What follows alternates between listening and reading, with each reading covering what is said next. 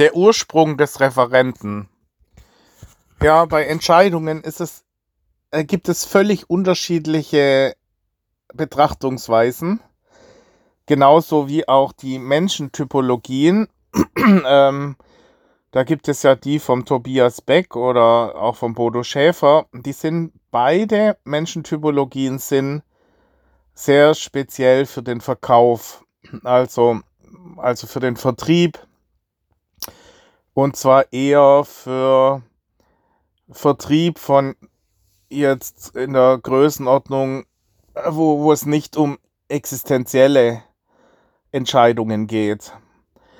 Ähm, da geht es, äh, auch hier muss man sagen, äh, letztendlich ist es nur, wie bei allen Modellen, nur ein Versuch, letztendlich die Komplexität zu reduzieren und irgendwie abzubilden. Man könnte zum Beispiel auch in den Vorlesungssaal reingehen und sagen, bei den Architekten, bei den Künstlern, bei den äh, Juristen, bei den BWLern und bei den äh, Maschinenbauingenieuren wird man ähnliche Verhaltensmuster oder bei den Informatikern, ja, das sind oft ähnliche Typologien, die man feststellt.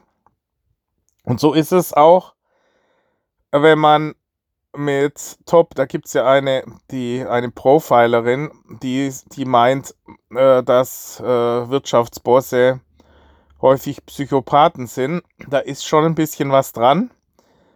Es sind merkwürdige Leute zumindest. Es sind eigenartige Verhaltensmuster, die man da antrifft in den Top-Etagen.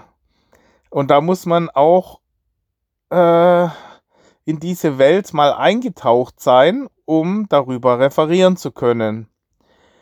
Also, jetzt bei, bei Entscheidung, in, in Bezug auf Entscheidung gibt es mehrere Referenten, also mindestens zehn, die sich schon eine Marke aufgebaut haben in Deutschland, die bekannt sind, die als Spezialfachgebiet Entscheidung haben. Zum Beispiel Urs Meier, der Schiedsrichter, äh, der kann hervorragend äh, äh, vortragen und präsentieren, wirklich sehr kurzweilig, unterhaltsam, lebhaft. Aber dieses Thema, dieses, diese kurzfristigen Entscheidungen sind völlig andere Entscheidungen. Die Entscheidungen, die ein Schiedsrichter fällt, die Art dieser Entscheidungen ist überhaupt nicht vergleichbar mit Entscheidungen, die strategischer Natur sind, wo man teilweise wochenlang sich darauf vorbereitet und die existenziell äh, existenzieller Natur sind. Ähm, sicherlich gibt es da noch solche Bereiche wie äh, Eliteeinheiten, die auch Entscheidungen treffen müssen und die, äh, die in kürzester Zeit Entscheidungen treffen müssen, die existenzieller Natur sind. Aber hier ist die, ähm, die Art, wie diese Leute trainiert werden und an solche Entscheidungen rangehen, völlig anders. Ich vergleiche das immer mit Schauspielern. Sehr häufig findet man Schauspieler, die nach, Worte ring nach Worten ringen das kommt wohl daher, dass die es gewohnt sind, nur auswendig gelernte Texte zu rezitieren. Und wenn sie dann selber gefordert sind und selber Sätze formen müssen, sind sie oft überfordert. Und so könnte ich mir vorstellen, dass ähm, Spezialeinheiten, ähm, siehe Bad Kleinen, äh, überfordert sind, wenn etwas nicht planmäßig abläuft oder so, wie sie es jahrelang geübt haben. Ähm, ja, oder das ist so, äh, die, die ähm, Algorithmen so eintrainiert wurden, dass zum Schluss es sogar nachteilig sein kann, wenn es zu perfekt eintrainiert wurde, weil dann kein Spielraum mehr da ist. Zum Beispiel diese Kommandosprache, wenn die dann zu kurz ist, ist unter Umständen nicht förderlich.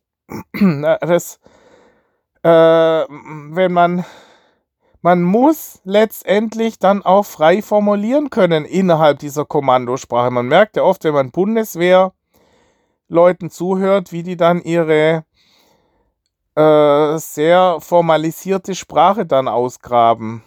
Ja. Im Gegensatz dazu Elon Musk, der völlig frei Vorträge hält, überhaupt äh, äh und äh, überhaupt nichts auswendig gelernt hat. Vielleicht einfach über die Routine, indem er sich in diesen Bereichen eben bewegt, aber trotzdem frei referiert. Und so ähm, ist auch äh, dieses Entscheidungsfeld, muss letztendlich, ist kritisch, wenn, wenn es zu stark eintrainiert wurde und dann diese Kreativität auf der Strecke bleibt. Ja gut, ich wollte nur sagen, es ist wirklich, muss man überlegen, welchen Referenten man sich holt, wer letztendlich auf die eigene Situation passt. Es gibt spezielle Entscheidungsreferenten für Aktientrading, ja, Behavioral, Behavioral Finance, also äh, Behavior von Verhaltensmuster, äh, ja, also psychologischer, sehr stark auf die Psychologie und unter Sondersituationen so ausgerichtet. Dann gibt es einen Polizisten, der hält auch Entscheidungsvorträge. Ähm, das ist irgendwo zwischen diesen ganz strategischen ähm, Entscheidungen und den ähm, Urs Meier Entscheidungen als Schiedsrichter. Bei, bei Urs Meier geht es wirklich innerhalb von drei Minuten drei äh, unter Umständen auch sehr weitreichende Entscheidungen, die äh, und der ganze Stress, dem er auch ausgesetzt ist, die, dieser Stress äh, in einem Stadion zu entscheiden.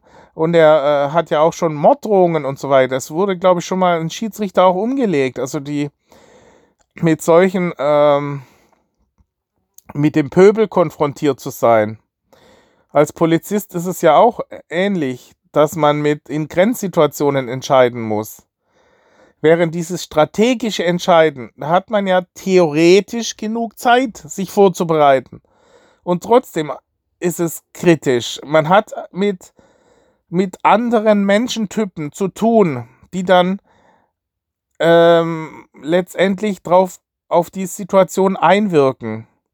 Dann gibt es einen Professor, ich glaube in Trier, der macht es beruflich, der analysiert ähm, praktisch äh, interviewt Entscheider und versucht dann aufgrund der Interviews dann die Schwerpunkte herauszuarbeiten und zu analysieren, rein wissenschaftlich. Es ist aber noch mal was anderes, wenn man selber in der Situation war und selber das Ganze miterlebt hat. Ich, ich weiß nicht, ob ein, ein Interview, ein, ein äh, Interviewpartner wirklich in einem Interview sich so in die Situation einarbeiten kann, eindenken kann und es dann auch so wiedergeben kann. Also, ja, aber sicherlich sind es alles unterschiedliche Blickwinkel und letztendlich schadet es nichts, wenn man mehrere sich raussucht. Ja, es kann ja einer es kann, gibt zum Beispiel Leute, die herausragend eigentlich ähm, wissenschaftlich und auch der, deren Inhalt sehr hoch ist, wie zum Beispiel der Zeitpapst ähm, Seiwert, äh, der aber jetzt als Persönlichkeit nicht so wirkt, aber der, dem seine Bücher wirklich in, in diesem Fachbereich Zeit herausragend sind. Aber äh, zum Beispiel ein, ein Urs Meier, der wirkt auf der Bühne wesentlich mitreißender als Persönlichkeit. Obwohl der Inhalt äh, gar nicht so tiefgründig ist. Ja, der Professor Seiwert hat es, sein Fachgebiet äh, wahrscheinlich viel ähm, intensiver über die Jahre hinweg analysiert. Und ähm, ja, aufgrund seiner ähm, äh, Fähigkeit, auch wissenschaftlich zu arbeiten, ist wahrscheinlich auch sehr strukturiert alles ausgearbeitet. Genauso wie dieser Professor aus Trier oder die Uni Köln, die ein ganzes Institut hat mit mehreren Professoren, die sich über Entscheidungsfindung äh, damit befassen und da Vorträge und sogar ähm, Ausbildungspläne anbieten. Aber auch das ist sehr wissenschaftlich und letztendlich basiert es auf dem kognitiven und dem emotionalen Ansatz. Also die zwei Bereiche werden im Wesentlichen gegeneinander abgegrenzt und sehr wissenschaftlich und sehr theoretisch abgehandelt. Ich wiederum ähm, finde jetzt den Ansatz äh, besser à la Dale Carnegie. Einfach, oder wie es auch im, ähm, bei den Juristen üblich ist, einfach Fälle zu schildern. Vorfälle, aus denen man lernen kann. Und dass man einfach Geschichten erzählt und sagt, ja, so war das. Und daraus kann man den und den Schluss ziehen. Und, äh, und dann kann man sich wenn man praktisch schon eine gewisse Lebenserfahrung hat in dem Entscheidungsbereich, dann vielleicht wiedersehen in diesen Geschichten. Und dann fällt einem ein, dass man auch in ähnlichen Situationen war und da vielleicht dann auch hätte anders reagieren können. Und das dann versucht, ja, eben in Zukunft dann anders zu machen, indem man äh, erstmal die äh, vorhandenen Fälle analysiert und dann in Zukunft dann eben daraus lernt. Das wäre der Ansatz. Also bei mir ist halt das Thema wirklich Mega-Entscheidungen. Entscheidungen, die wirklich existenziell sind, aber strategisch. Und bei denen man mit diesen, in Anführungsstrichen, Psychopathen zu tun hat. Also mit Top-Managern, und dann auch Verhandlungen führen muss mit Leuten, die sehr egoman sind. Also ähm, Trotzköpfe, ja, die irrational reagieren, denen ihre Machtposition sehr wichtig ist, ihr, ihr Ego einfach. Ja, und äh, das muss man dann in die Entscheidungen noch unter anderem berücksichtigen. Und man muss auch berücksichtigen, welche ähm, Randbereiche man durchläuft, die einen stören, psychischer Natur, also indem man ähm, man ist teilweise in unterschiedlichen Bewusstseinszuständen und man ist auch anfällig gegenüber Argumenten seinem Umfeld, das kann sogar so weit gehen, je nachdem, was man gegessen hat. Es ist zum Beispiel über Mausversuche, äh, Rattenversuche nachgewiesen, dass Ratten, die ein, ihren Eiweißbedarf gedeckt haben über die Nahrung, nicht so ängstlich reagieren wie Ratten unter Eiweißdefizit. Ja, und solche Sachen.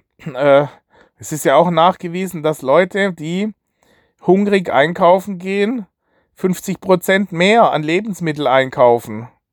Ja, also der, der, der Körper ist lange nicht so rational, wie das die Uni einem vermitteln will. Ja, also äh, der, wie zum Beispiel der Eiswürfelversuch. Der Mensch kann nicht unterscheiden, ist es heiß oder eiskalt.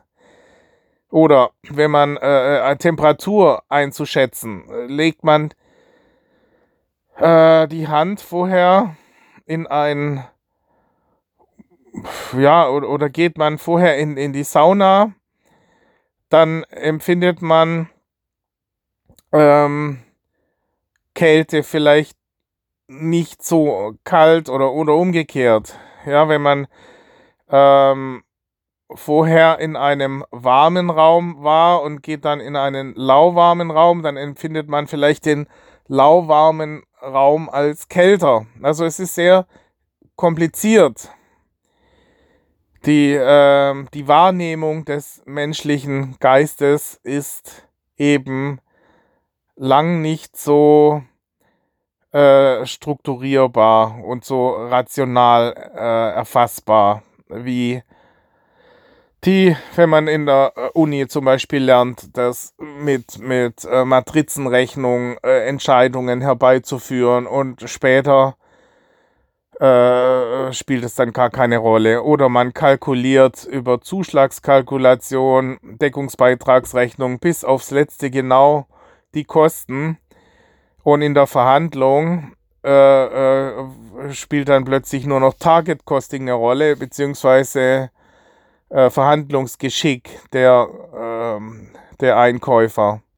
Ja, wo, wo man dann im Grunde genommen seine ganze Kalkulation dann über den Haufen geworfen wird. Und äh, das ist die Welt, in der ich mich jahrzehntelang bewegt habe und über die ich referieren will.